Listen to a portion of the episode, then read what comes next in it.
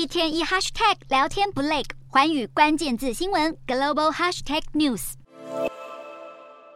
美国第一共和银行抵不住存款流失的压力，遭到接管后出售给摩根大通，成为美国近两个月以来第三家倒闭的银行，也是自二零零八金融海啸以来美国最大的银行倒闭案。根据监管单位说明，摩根大通将承担第一共和全部九百二十亿美元的存款。包括所有未投保的存款在内，以确保银行体系稳定。美国三月爆发银行倒闭潮以后，第一共和也连带受影响。在这波银行挤兑潮中，流失一千亿美元存款，迫使监管单位出手相救。不过，这个震撼的消息似乎没有对美国股市造成太多波动。包括道琼和纳斯达克指数都只下跌约百分之零点一左右，凸显第一共和银行的影响并未扩散。然而，部分专家仍警告，虽然第一共和被收购躲过失序倒闭的灾难，但后续可能造成的冲击却非同小可。安联集团首席经济顾问伊尔艾朗就警告，这个问题除了导致美国银行体系更加集中化，变得大到无法管理，还会使得民众对现行存款保险制度产生更大的质疑。除此之外，银行体系授信萎缩的风险依旧存在，可能对经济成长形形成更多阻碍。伊尔艾朗认为，美国经济常年受到货币宽松政策的冲击，加上错误处理升息周期，随之而来的便是这些永久的附带伤害。